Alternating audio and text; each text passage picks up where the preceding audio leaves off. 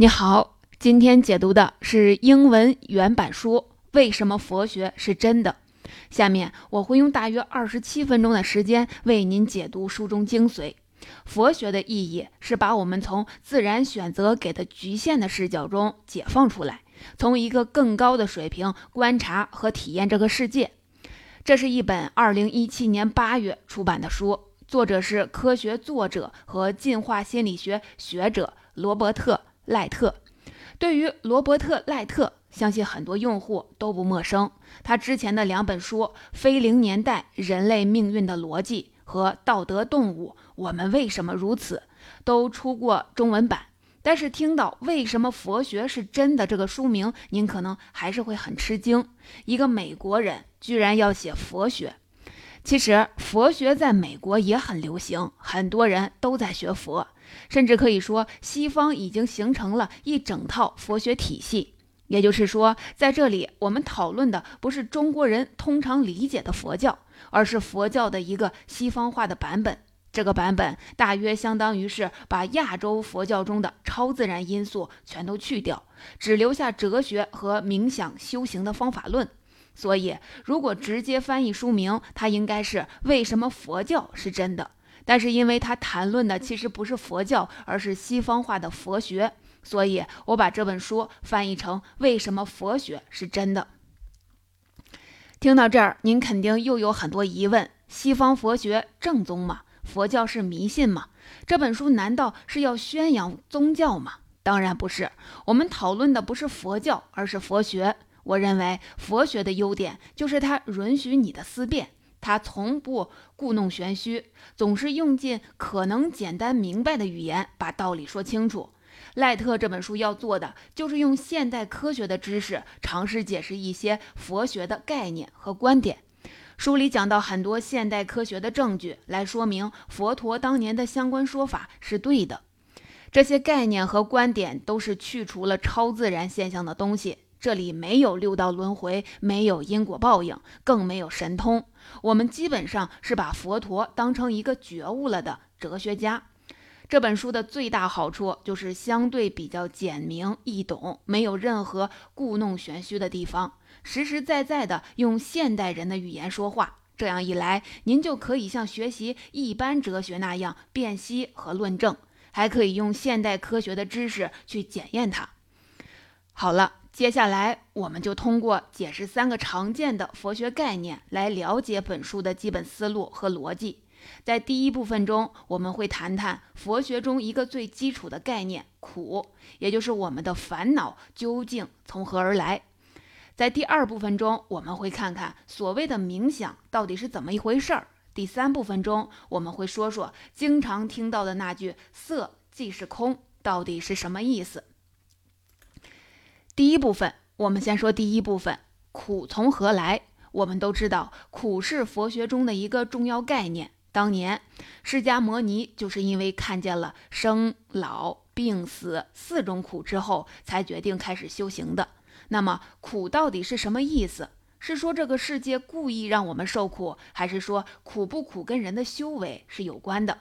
觉悟者是感觉不到苦的。比如有一个说法是，之所以觉得苦，是因为执着。如果你不那么执着，就不会那么苦。在这本书中，赖特认为苦就是不满足，这在佛学上也有根据。有人考证，早期佛教原典中的苦，更准确的翻译应该是不满足。对此，书中找到了一个基于进化心理学的解释。我们都知道，从生物进化的角度，人活着的目的就是传播自己的基因。为了传播基因，我们就要做各种事情：吃饭、生孩子、竞争、获得声望等等。但人毕竟是有思想的生物，也许有的人就想看看大自然的风景，享受岁月静好，对传播基因没兴趣。那怎么办呢？自然选择怎么才能让我们乐意去做上面说的这些事情呢？赖特说：“自然选择给我们的心理做了三个设定：第一，完成上面的那些事儿，你能获得快乐，比如吃饭和谈恋爱都能让人愉悦；第二，快乐是短暂的，它不能持续很长时间，因为如果我们只做一次就能获得持续的、长久的快乐，那就没有动力去做第二次了。所以自然选择希望你重复去做一些事情。第三，对于前面这两个事情，大脑应该专注于第一点，而忽略第二点。如果大脑明确意识到快乐是短暂的，他可能就会放弃追求快乐，开始怀疑人生。也就是说，自然选择根本不在乎我们是否快乐，它只是把快乐当作诱饵，来使我们完成基因传播的目标。从基因传播的角度来说，这当然是好事儿，但对于个人来说，这个局面非常可悲。人的一生永远在追求，偶尔得到了，也只是短暂的快乐。现在已经有科学实验证明这个机制。有人用猴子做实验，在笼子里挂一盏灯，只要灯一亮。实验者就会给猴子提供几滴果汁，猴子很喜欢果汁。科学家密切观察猴子大脑中的多巴胺分泌的情况，分泌多巴胺就说明大脑正在经历快乐。一开始是果汁进入猴子嘴中之后，脑猴子大脑才大量的分泌多巴胺。这个情况很明显是果汁使猴子快乐。但是实验重复多次之后，猴子就掌握规律了。他知道灯一亮就会有果汁。这时候，科学家发现，在灯亮以后，果汁还没给的这个瞬间中，猴子大脑就已经开始大量的分泌多巴胺，对果汁的预期就已经让猴子快乐了。再到后来，亮灯导致猴子分泌的多巴胺越来越多，而果汁带来的多巴胺越来越少，似乎猴子全部的快乐都在对果汁的预期之中，真正喝到了果汁，反而不怎么快乐了。人难道不也是这样吗？在做某个事情之前，我们觉得做这个事情会有多么的快乐，可是真正做了之后，又感觉到很空虚。这就是苦，你永远都不会真正的满足。所谓快乐，其实是个错觉。从进化心理学角度来说，人的各种情绪其实是自然选择对我们思想的编码，让我们能对外部的环境做出一个好坏判断。如果做这件事儿对传播基因有利，你感到快乐。你下次就还会这么做。如果做这件事儿对传播基因有害，你就会感到痛苦难受。你下次就不这么做了。而这些编码是可能出错的。第一种错误是环境变了，编码没变。比如我们看到甜的、高脂肪的食物，会特别想吃。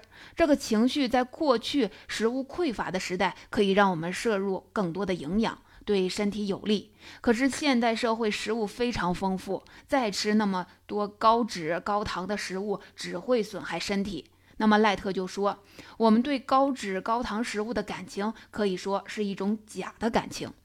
第二种错误叫做假阳性，比如说一个原始人在野外行走，他听见草丛里有声音，您说他应该怎么反应？这个声音有百分之九十九的可能性是风吹的。但是也有百分之一的可能性是草丛中有一只老虎。原始人会不会忽略小概率事件，继继续的往前走呢？当然不会。他的正确反应是管它是什么东西，先跑为上。这个对风吹草动害怕的情绪在原始社会很管用，但是在今天就会导致我们的各种焦虑。比如说，原始社会大家都是熟人，你给人的印象非常重要，被人看不起的滋味很难受。但今天我们更多的是面对陌生人，其实大多数人根本不在乎你是什么人，可是我们仍然特别关注自己给别人的印象。如此说来，我们的种种情绪中错觉实在太多了。我们以为能得到快乐，其实快乐非常短暂。我们对糖很有感情，但是糖吃多了对我们有害。我们整天担心这个担心那个，其实都是瞎担心。所以佛说，人生充满了苦，而烦恼都是虚幻的东西。造化设定我们的快乐必须是短暂的，因此我们永远都不会满足，而这就是人生的苦。同时，进化设定我们的各种情绪并不能反映真实世界，所以烦恼可能是空的。这就是赖特从进化心理学角度对苦和烦恼的解释，也就是我们的第一部分内容。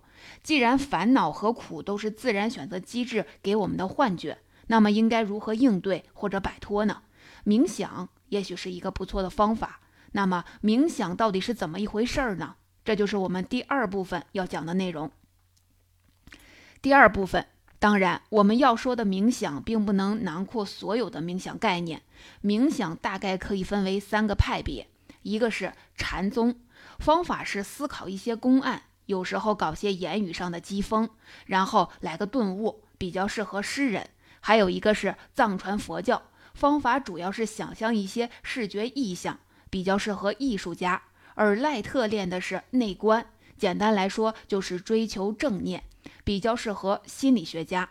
内观要求您做自己的观察者。体察自己的情绪是怎么回事儿，就好像一个心理学家在分析自己一样。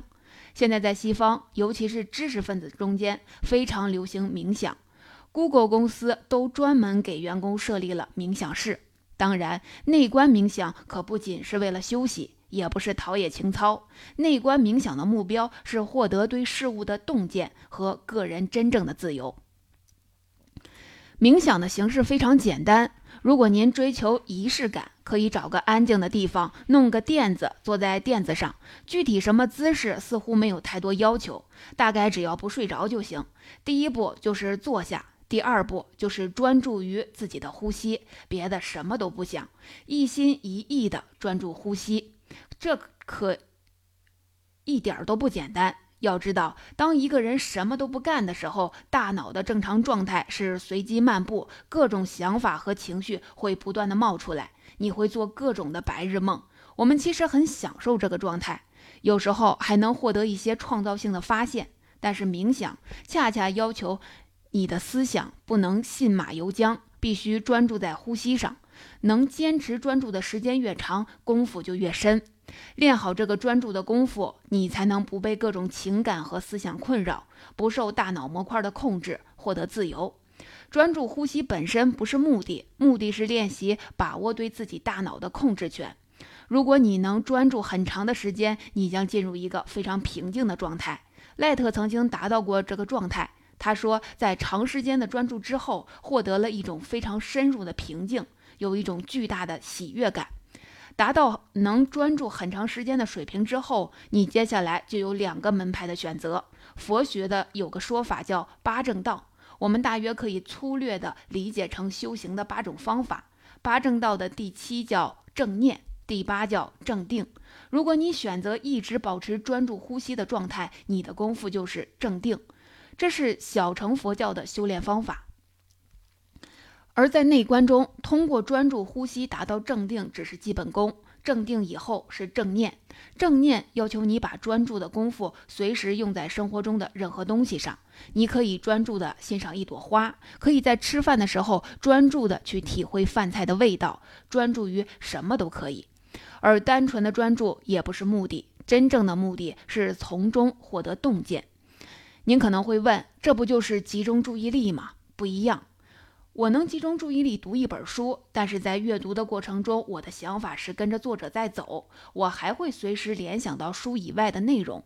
这种集中注意力很容易，但是冥想中的专注可以说是停留注意力，是把注意力只集中在这一点上，排除任何额外的思想。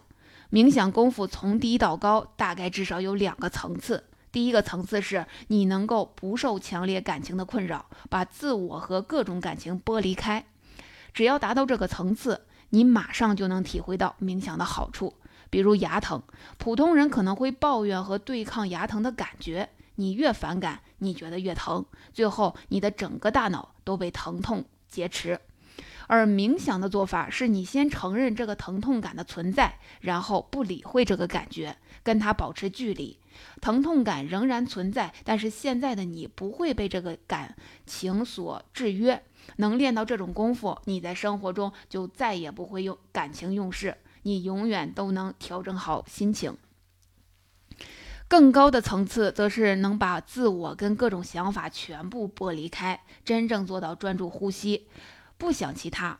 其实绝大多数情况下，打扰我们专注力的都是各种小想法。比如明天上班要干什么事儿，期待和你爱慕的一名女士见面，回味自己昨天在球场上的一个精彩瞬间。赖特说，这些想法有一些共同点，比如要不就是在回顾过回顾过去，要不就是在思考未来，都不是当下的事情。再比如，这些都和你有关。你冥想的时候不太可能自动想到天体物理学，还有常常都与另外一个人有关。人都是社会动物，我们总爱想人的事儿。最后，这想法几乎都是由大脑中的某一个模块提供的，这些模块都是进化的产物。你基本上可以这么理解：想法是由模块产生的，通过某种感情吸引你的注意力，试图劫持你的大脑。怎么跟想法剥离呢？方法仍然是，当一个想法来了的时候，你要承认它的存在，然后跟它保持距离，不去想它，继续专注于自己的呼吸。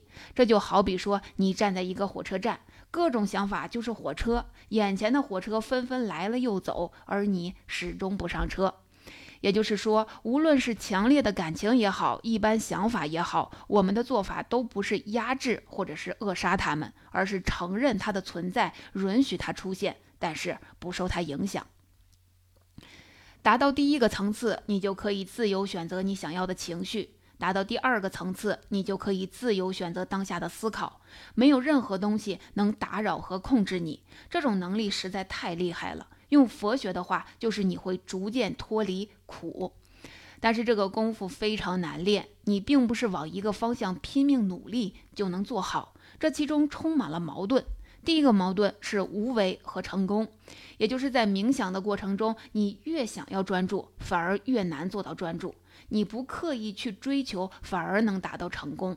第二个矛盾是最需要冥想训练的那些人，恰恰是最不容易进入冥想状态的人。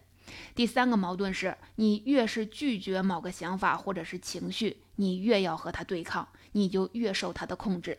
第四个矛盾是你越是了解人不能控制自己的情绪，都是情绪在控制人这个道理，你就越能不受情绪的控制。也就是说，如果你一上来就说我能控制我自己，那你就控制不了你自己。你要是意识到了自己控制不了自己，你反而迈出了控制自己的第一步。这些矛盾让冥想的训练困难重重。不信的话，您可以试一下。